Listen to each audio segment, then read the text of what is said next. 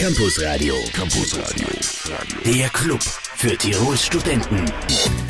Und der Club hat heute wieder geöffnet am Dienstag, 14. Jänner 2014, zum zweiten Mal im neuen Jahr. freue mich, dass ihr mit dabei seid. Mein Gast heute im Studio ist Professor Helmut Staubmann, Dekan der Fakultät für Politik, Wissenschaft und Soziologie und selbst auch Soziologe. Schönen guten Abend, Herr Professor. Schönen guten Abend. Sie sind primär nicht bei uns wegen dem Institut, wobei wir auch darüber ein bisschen sprechen werden, sondern wegen einem Buch. Und zwar hat das heutige sehr, sehr viel mit Musik zu tun. Es geht nämlich mit einer der erfolgreichsten Band, es geht um eine der erfolgreichsten Band dieser, Bands dieser Welt, den, die Rolling Stones. Äh, ja, wie sind Sie dazu gekommen, über die Rolling Stones ein Buch zu schreiben? Zunächst einmal ähm, ist wahrscheinlich der Hauptgrund äh, der gewesen, dass ich selbst ähm, schon in frühen Jahren ein Rolling Stones Fan war und äh, mich diese Liebe zu den Rolling Stones eigentlich äh, bis jetzt begleitet hat. Nachdem ich Soziologe bin, ähm, habe ich äh, die Rolling Stones, die ja ein außerordentlicher ähm, Erfolg darstellen in der Populärkultur, eben auch soziologisch beobachtet. Und äh, vor zwei Jahren hat sich die Gelegenheit ergeben, ein Buch zu machen, äh, ein Buch herauszugeben. Und äh, heuer im Sommer äh, in Österreich im Herbst ist dieses Buch erschienen. The Rolling Stones Sociological Perspectives, Themenschwerpunkt im heutigen Valenz Campus Radio. Natürlich gibt es auch Musik von den Rolling Stones, jetzt aber noch Bruno Mars. Bruno Mars, Young Girls im Valenz Campus Radio und jetzt drehen wir das Rad der Zeit. Ein halbes Jahrhundert, sogar mehr wie ein halbes Jahrhundert zurück in die 50er Jahre zu Muddy Waters. Er hat damals das Lied geschrieben Rolling Stone. Herr Professor Staubmann, dieser Titel hat möglicherweise was mit den Rolling Stones zu tun, oder? Ja, äh, dieses Lied Rolling Stone oder wie es auch heißt Catfish Blues äh, steht ganz am Beginn der Karriere der Rolling Stones. Äh, zu der Zeit, wo sie sich formiert haben, das war Anfang der 60er Jahre, 1962. Da haben sie noch keinen äh, Namen gehabt und als sie von angerufen wurden von einem Club, äh, mit dem sie einen Vertrag gehabt haben, ja, wie sie jetzt eigentlich angekündigt werden sollen, da geht die Legende so, dass zufälligerweise diese Platte äh, auf dem Schreibtisch gelegen ist und Brian Jones, der Gründer der Rolling Stones, hat äh, den ersten Titel gesehen und der hat gelautet Rolling Stones. Und so hat, äh, haben sie zunächst einmal Rolling Stones geheißen und später haben sie das dann umgeändert in The Rolling Stones. Also das ist irgendwo die Anekdote, die am Beginn der Karriere der Rolling Stones steht. Das heißt, Sie haben da ein bisschen recherchiert, ob diese Anekdote auch weiß? Ähm, es gibt nur noch eine zweite Meinung dazu. Es gibt nämlich ein zweites Stück von Muddy Waters und in diesem zweiten Stück kommt auch eine Zeile vor, I'm Rolling Stone. Ähm, und es könnte sein, dass das eine Rolle gespielt hat. Aber in mhm. jedem Fall war Muddy Waters ein Vorbild des Stones. Die Musik, die er spielt, äh, bezeichnet man als Rhythm and Blues und Rhythm and Blues war sozusagen die musikalische Wurzel der Rolling Stones. Sie haben sich entschlossen, ein Buch über die Rolling Stones zu schreiben. Der Entschluss ist vor zwei Jahren gefallen, oder? Der Entschluss ist vor zwei Jahren äh, anlässlich eines Soziologiekongresses gefallen. Und ähm, die Idee war, ähm, eine spezifische Soziologie zu schreiben. Das heißt nicht nur, äh, es gibt ja viele Bücher über die Rolling Stones, die ihre Karriere beschreiben, Anekdoten beschreiben, die Musik analysieren. Wir wollten wirklich ähm, das Begriffsinstrumentarium der Soziologie heranziehen, um ein wenig zu beleuchten, wie es dazu gekommen ist, dass die Rolling Stones durch 50 Jahre Erfolg gehabt haben. Und noch ähm, immer haben. Und noch immer haben. Das heißt, die Karriere geht äh, über mehr als einen halben Jahrhundert. Und ähm, die Frage, äh, die unsere Ausgangsfrage war, welche gesellschaftlichen und kulturellen Umstände haben diesen Erfolg begünstigt? Gut, über diese Umstände werden wir noch sprechen. Jetzt würde ich sagen, wenn wir schon so viel von den Stones sprechen, spielen wir auch ein Lied von den Stones. Mit welchem Lied starten wir? Start Me Up.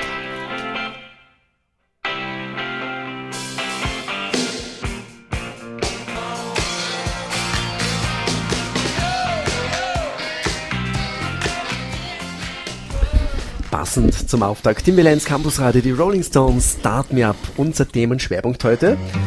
Im Hintergrund hören wir gleich den nächsten Stones-Titel als Tears Go By.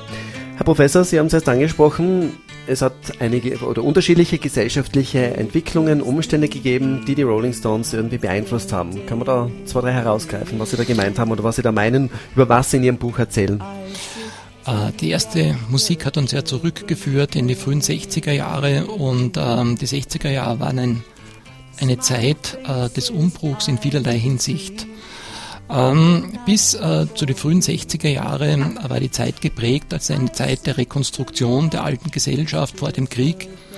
Und nun beginnen sich viele äh, kulturelle und soziale Veränderungen durchzusetzen, die ähm, bedingt waren durch äh, die Kommunikationstechnologien. Es hat die Schallplatte gegeben, es hat äh, moderne äh, Massenkommunikationsformen gegeben, erhöhte Mobilität.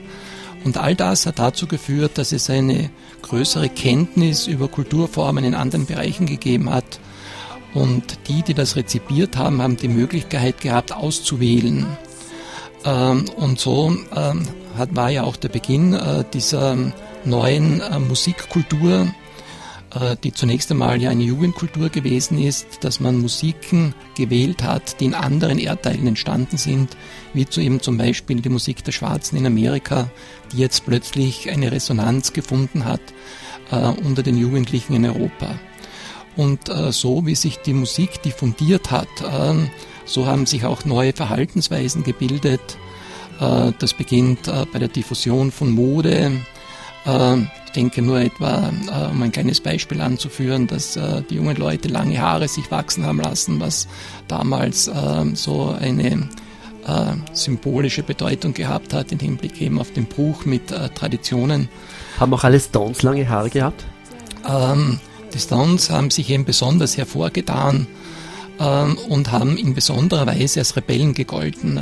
vor allem, wenn man das vergleicht mit den Beatles. Die Beatles äh, haben in unseren Breiten zwar auch irgendwo als ähm, spezifisch jugendkulturell gegolten, äh, aber die Stones waren da viel äh, härter und waren irgendwo die Bad Guys im Unterschied zu den relativ äh, angesehenen äh, und auch in, ähm, in, in allen sozialen Schichten sehr gut gelittenen Beatles. Wir hören im Hintergrund ja den Titel As Years Go By von den Rolling Stones. Mir fällt jetzt spontan dazu ein, Marion Faithful hat diesen Titel ja unter anderem auch gesungen. Fällt Ihnen spontan was ein zu diesem Lied? Das war ja auch ein ganz, ganz großer Hit für die Rolling Stones. Ähm, Marion Faithful hat eine äh, große Bedeutung gehabt bei den Rolling Stones, weil oh. sie hat Beziehungen unterhalten mit den Mitgliedern und äh, dieses Lied ist für sie äh, geschrieben worden. Ähm, sehr romantisches Lied. Ähm, mit dem sie berühmt geworden ist ähm, und dass die Rolling Stones eben, wie wir das im Hintergrund hören, ähm, auch aufgenommen haben. Aber die Frage leitet ein wenig ähm, zurück äh, zu der Frage, welche Veränderungen es in den 60er Jahren gegeben hat und eine ganz besonders äh, nachhaltige Entwicklung war die Veränderung der Geschlechtsrollen, der Beziehungsmuster, die es gegeben hat. Und ich glaube, Marion Faithful und ihre Beziehung unter den Rolling Stones steht in gewisser Weise als Symbol für diese Umbrüche, die es da eben dann doch ähm, in der ganzen Gesellschaft gegeben hat. Spannende Hintergründe zu den Rolling Stones. Heute im Valenz Campus Radio. Professor Helmut Staubmann ist bei uns zu Gast und präsentiert uns sein Buch Sociological Perspectives. Mehr gleich nach Basti. Auf Valenz im Campus Radio. Sieben Minuten vor sieben. Zurück zu den Rolling Stones. Im Hintergrund hören wir jetzt She's a Rainbow. Herr Professor, wenn man so ein Buch schreibt, äh, hat man da die Hoffnung, dass es auch die Rolling Stones irgendwann zu Gesicht bekommen? Oder gibt es so viele Bücher über die Rolling Stones, dass sie wahrscheinlich gar nicht wissen, was und wer alle über sie schreibt. Ja, das wäre natürlich wunderbar, wenn äh, Mick Jagger oder Keith Richards anrufen würde und äh, sagen würden, es gefällt Super. Ihnen in besonderer äh, Weise. Ähm, ich weiß, dass die Rolling Stones äh, zu Beginn ihrer Karriere alles zusammengetragen haben, was über sie geschrieben worden ist. Äh, ja. Das ist natürlich mittlerweile eine ganz äh, umfangreiche Sammlung geworden. Ähm, unser Buch äh, ist sehr spezifisch, also wissenschaftliche Arbeiten über die Rolling Stones gibt es eigentlich wenige. Äh, aus Bereich der Soziologie ist das das einzige Buch. Es hat vor einigen Jahren noch ein Buch gegeben, das sich äh, den Stones aus der Philosophie heraus angenähert hat. Aber ähm, die Musiksoziologie, die äh, Soziologie der Populärmusik ist doch recht umfangreich. Und ähm, die Reaktionen, die wir bisher bekommen haben, waren sehr positiv. Ähm, also äh, die Fachwelt zumindest rezipiert das Buch. Ob das letztendlich auch äh, bei den Rolling Stones irgendwo landet, das wäre ein Wunsch. Vielleicht sitzt Mick sehen. Jagger irgendwann beim Friseur und liest dann am Heft eine Rezession zu diesem Buch und schaut dann rein. Äh, ganz kurz noch, Herr Professor, es gibt natürlich auch das Buch oder Details, Informationen zu diesem Buch online auf Ihrer Homepage, die wie lautet? Ähm, www.helmut-staubmann.info also helmut-staubmann.info, da gibt es auch Informationen zu diesem Buch, das heute Themenschwerpunkt ist im Valenz Campus Radio oder Rolling Stones Sociological Perspectives. Und mehr zu diesem Buch in Kürze auf Valenz. Campus Radio, Campus Radio, der Club für Tirols Studenten. Und zu Gast im Valenz Campus Radio ist heute noch bis kurz vor 19 Uhr Professor Helmut Staubmann, Dekan der Fakultät für Politikwissenschaft und Soziologie, selbst Soziologe und Autor, hat uns das Buch mitgebracht, The Rolling Stones Sociological Perspectives. Wir haben schon einiges darüber erfahren. Herr Professor, die Rolling Stones haben zwar wunderschöne Balladen, machen aber im Großen und Ganzen recht kraftvolle, energetische Musik. Und Sie haben ja unter anderem auch gemeint, die Umbrüche damals haben vielleicht viel Energie gebraucht. Hat das auch damit zu tun, wie die Musik geklungen hat von den Rolling Stones damals? Ja, das ist sicher ein wichtiger Punkt ähm, in der Soziologie ähm, der Rolling Stones, dass sie ähm, mit ihrer Energie beigetragen haben, dass sich die äh, Veränderungen ähm, etablieren, Veränderungen beschleunigen. Alle Veränderungen bedeuten ja eine Last äh, und ähm, man braucht, äh, um diese Last zu ertragen, einen gewissen Rückenwind. Und äh, gerade die, äh, die Rock'n'Roll, die Rockmusik, die Jugendmusik äh, hat äh, die Energie geliefert in gewisser Weise für die Jugendbewegung der 60er Jahre. Und die Rolling Stones waren da ganz, ganz an der vordersten Front für diesen Energieschub quasi, der da notwendig äh, gewesen ist. Wenn man sich mit den Rolling Stones beschäftigt und mit der Musik, da wird man ja wahrscheinlich auch Titel finden, die vielleicht weniger wichtig waren in der Karriere, Titel, die sehr wichtig waren in der Karriere. Können Sie sagen, irgendwas, irgendein Lied, das allerwichtigste war für die Rolling Stones oder vielleicht das erfolgreichste für die Rolling Stones? Oder ist es sehr schwierig zu beurteilen? Eine Ikone wurde natürlich äh, das äh, Lied Satisfaction. Mhm. Ähm, Heute noch ein Partyknüller? es wird bei fast jedem Live-Konzert der Rolling Stones gespielt und ja. ist, äh, die Stones werden mehr oder weniger identifiziert mit diesem Stück. Äh, ähm, schon der Titel Satisfaction hat irgendetwas ähm, an äh, diesen äh, gesellschaftlichen Implikationen drinnen. Es kommt ein wenig äh, Gesellschaftskritik vor, Kritik auch am Radio, an der Werbung. Ähm, und ähm, es wurde verboten in den Radiostationen in den USA, wie es erschienen ist. Also es hat sozusagen einen gewissen gesellschaftlichen Sprengstoff gehabt. Wenn man heute auf diese Zeit zurückblickt, findet man das eher seltsam. Äh, so revolutionär äh, war weder der Text noch die Musik, mhm. aber sie war hochenergetisch und, äh, und wurde, wie gesagt, zu einer Ikone der, der Jugendbewegung. Also kann man sagen, in der Karriere der Rolling Stones eines der wichtigsten Lieder. Ist das wahrscheinlich eines der wichtigsten ja. Lieder, ja. Gut, wir hören jetzt einen weiteren Song der Rolling Stones. Und zwar welchen? Auch einen kraftvollen. Hunky. Honky Tonk. Honky Tonk Woman. Woman. Campus Radio. Da hört auch der Rektor hin.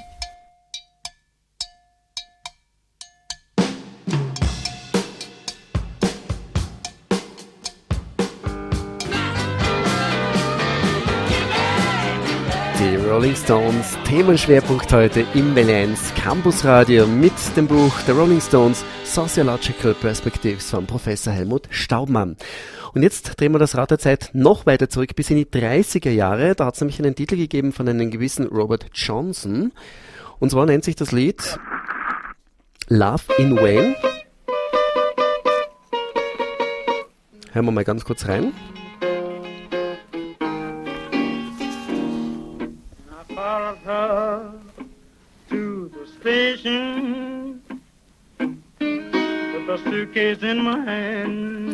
Herr Professor fällt wahrscheinlich in die Kategorie Rhythm and Blues, oder? Das ist ähm, schwarzer Rhythm and Blues, äh, ganz klassischer Art, äh, aus den frühen Jahren, aus den 30er Jahren, wie gesagt. Äh. Und die Stones haben das gecovert. Ihnen ist aber ganz wichtig, es ist nicht nur eine Coverversion, sondern die, die Stones machen da ganz was Eigenes daraus. In der Musikgeschichtsschreibung wird es oft so dargestellt, dass die ähm, Rolling Stones ähm, diese schwarze Musik imitiert haben. Mhm. Ähm, ich habe das Beispiel ähm, ausgewählt, um zu zeigen, dass sie nicht Imitatoren einfach waren, sondern dass sie dieses Material zwar aufgegriffen haben, aber dann sehr kreativ umgestaltet und eigentlich eine ganz neue Musik daraus gemacht haben. Ähm, an diesem äh, Musikstück kann man das sehr gut äh, nachempfinden. Dann würde ich sagen, hören wir dann gleich den Vergleich. Wir haben eine Live-Aufnahme der Stones von diesem Titel. Wissen Sie ungefähr, aus welcher Zeit das, das ist? Das war 1972. 1972. Wo war das Konzert? Irgendwo in Amerika. Dann hören wir, was die Stones daraus gemacht haben aus Love in Wayne im Original von Robert Johnson aus den 30ern. 40 Jahre später, die Stones.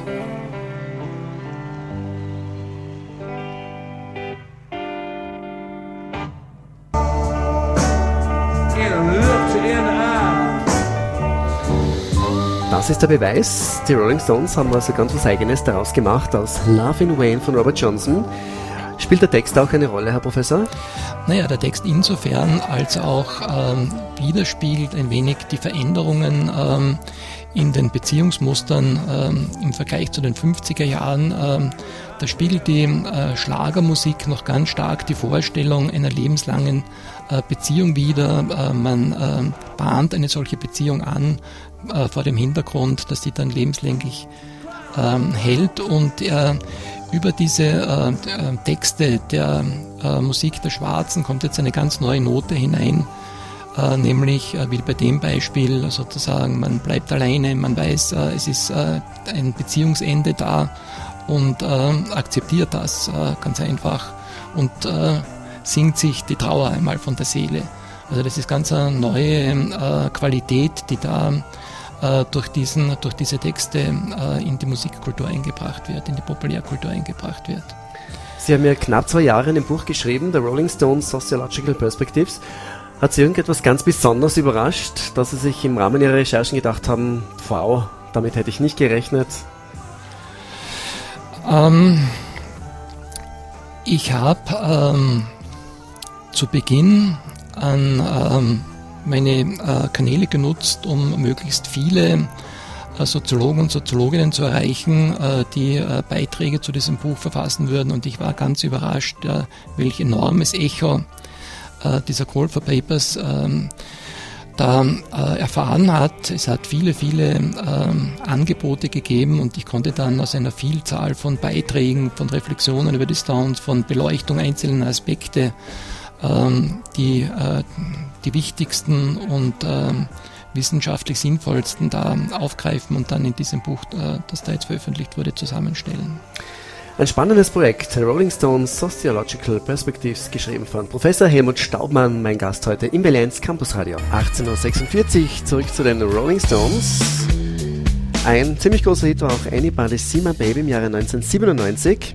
Und damit kommen wir zum nächsten Thema, Professor. Die Rolling Stones stehen ja über 50 Jahre auf der Bühne. Phänomenal. Wie, wie schafft man es eigentlich, ein Lied, wenn man es schon tausende Male gesungen hat, immer noch mit so viel Herzblut zu singen, wie Mick Jagger und die Rolling Stones es auch heutzutage immer noch zustande bringen bei den nach wie vor umjubelten Konzerten, die größtenteils auch ausverkauft sind? Ja, das ist wirklich eine interessante Frage, ähm, die, ähm, denke ich, eine soziologische Antwort ähm, notwendig macht, ähm, die Lebendigkeit, äh, die die Rolling Stones in ihren Konzerten äh, an den Tag legen, entspricht mehr oder weniger Situationen, wie wir sie in anderen Bereichen auch haben. Wenn wir zum Beispiel an Lehrer oder Lehrerinnen denken, die Lebendigkeit äh, im Unterricht oder wenn wir vor allem an Schauspieler oder Schauspielerinnen denken, die über eine ganze Saison eine und dieselbe Rolle spielen, die guten Lehrer und Lehrerinnen, die guten Schauspieler, Schauspielerinnen verstehen es, dieses ähm, äh, lebendig zu gestalten. Und ich denke, letztendlich der Grund ist, dass die Lebendigkeit äh, nicht von der Rolle selbst kommt, also nicht äh, sozusagen vom, aus dem Musikstück heraus. Äh, diese Rolle oder das Musikstück wäre für alle dieselbe. Ähm, die Lebendigkeit kommt letztendlich aus der Beziehung. Das heißt, äh, es geht um die Beziehung zum Publikum um diesen äh, Feedback Loop, den es da gibt äh, in der Energie, im Energieaustausch. Ähm, viele, die äh, Konzerte von den Rolling Stones erlebt haben, beschreiben das als einen ungeheuren Energieschub, den sie bekommen haben. Und in gleicher Weise hat Mick Jagger auch einmal gemeint auf die Frage, äh, was ihn eigentlich aufrechterhält äh, in seinen ähm, Live-Performances, dass es das äh, die Energie ist, die er erst von dem Publikum herausbekommt. Also das ist sozusagen ein eine Wechselwirkung. Ähm, Und da äh, scheinen die Rolling Stones eine besondere Begabung zu haben. Etwas ähnliches wie Mick Jagger hat auch Keith Richards einmal gemeint, dass seine ganze Musik eigentlich auf dieser Live-Situation aufbaut und dass es um die Kommunikation mit dem Publikum geht. Und das gelingt ihnen äh, bis heute eigentlich in ganz unglaublicher Weise. Also live Konzerte nach wie vor genau das ähnlich wie in den 70er, 80er, 90er Jahren. Kann man das von der Musik her außer sagen, dass die Alben, die die Stones in den letzten Jahren veröffentlicht haben, genauso bedeutungsvoll sind wie Alben aus den 70er, 80er Jahren? Ähm, ich glaube, die, die, wirklich bedeutende Phase, äh, das waren sicher die ersten zehn Jahre, also die Zeit äh, von 1963 bis äh, 1972. 1972, äh, da gibt es ein spezielles Album, Exile on Main Street, das in, von vielen als ein Wendepunkt erlebt wird. Seither haben die Rolling Stones noch viele wunderbare Dinge kreiert, geschaffen, aber der, äh, der Ruhm des Stones und ihre Bedeutung äh, basiert sicherlich auf, diese, äh, auf die ersten zehn Jahre. Gut, dann hören wir jetzt noch ein Lied, das uns beiden sehr, sehr gut gefällt von den Rolling Stones, nämlich welches? Waiting on a Friend. Das glaube ich aus den 80ern, gell?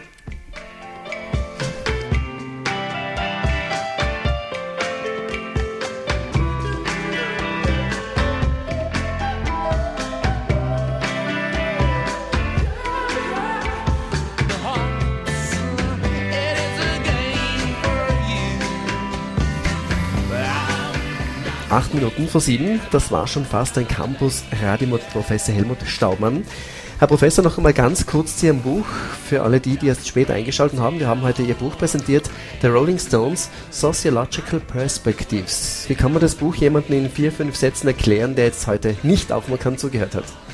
Nein, es äh, behandelt die Rolling Stones äh, vor dem Hintergrund der gesellschaftlichen Umstände, der gesellschaftlichen Veränderungen äh, und der sich verändernden Kultur. Ähm, wir haben in unserem Buch ähm, neun Beiträge. Äh, zwei davon behandeln die, ähm, äh, die Rolling Stones in ihrer Bedeutung der Gegenkultur. Es gibt äh, mehrere Beiträge über Dokumentarfilme und Rolling Stones und äh, über ihre Bedeutung äh, in den Medien. Wir haben zwei Beiträge zum Thema Sexualität und Gender und einen Beitrag, der sich insbesondere mit den Stones als einer sozialen Gruppe beschäftigt. Ähm, ja, ähm, jeder, jede, der oder die sich für ähm, Soziologie interessiert und sich für ähm, die Rolling Stones interessiert, ist das ein wunderbarer Einstieg.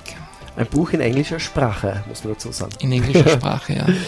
Vielleicht ganz kurz noch zu Ihrem anderen Job. Sie sind ja Dekan der Fakultät für Politikwissenschaft und Soziologie. Im Hintergrund lassen wir uns von Enche begleiten. Ist es, wenn man beistudieren möchte, noch relativ einfach oder zählt sie auch schon zu den Fakultäten, die ziemlich überlaufen sind und man vielleicht bei manchen Vorlesungen eher vor der Tür als im Saal sitzt? Nein, äh, weder äh, das politikwissenschaftliche Studium noch das soziologische Studium ist äh, im klassischen Sinne überlaufen. Mhm. Ähm, äh, wir haben ja, wenn wir solche Studien machen, gewisse Planungsvorgaben und wir sind äh, mit den Studierendenzahlen wunderbar in diesem Plan.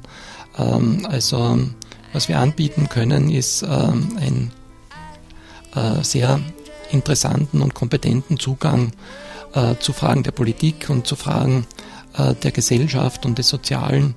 Und ähm, diejenigen, die bei uns ein solches Studium absolvieren, haben in der Regel auch Möglichkeiten, äh, eine Stelle zu finden, zwar in der Regel nicht als Soziologe oder Soziologin, aber es gibt dann doch ein breites Feld, wo man das Wissen dann verwerten kann, mhm. das man da bei uns erwirbt. Dann vielen Dank für den Besuch, viel Erfolg noch mit Ihrem Buch. Ich sage es noch einmal, The Rolling Stones Sociological Perspectives. Infos auch auf Ihrer Homepage www.helmut-staubmann.info. Danke, dass Sie da waren und alles Gute. Und ich danke für die Einladung und für die Möglichkeit, hier mit Ihnen zu sprechen. Danke sehr gerne. Sehr. Auf Wiedersehen, schönen Abend.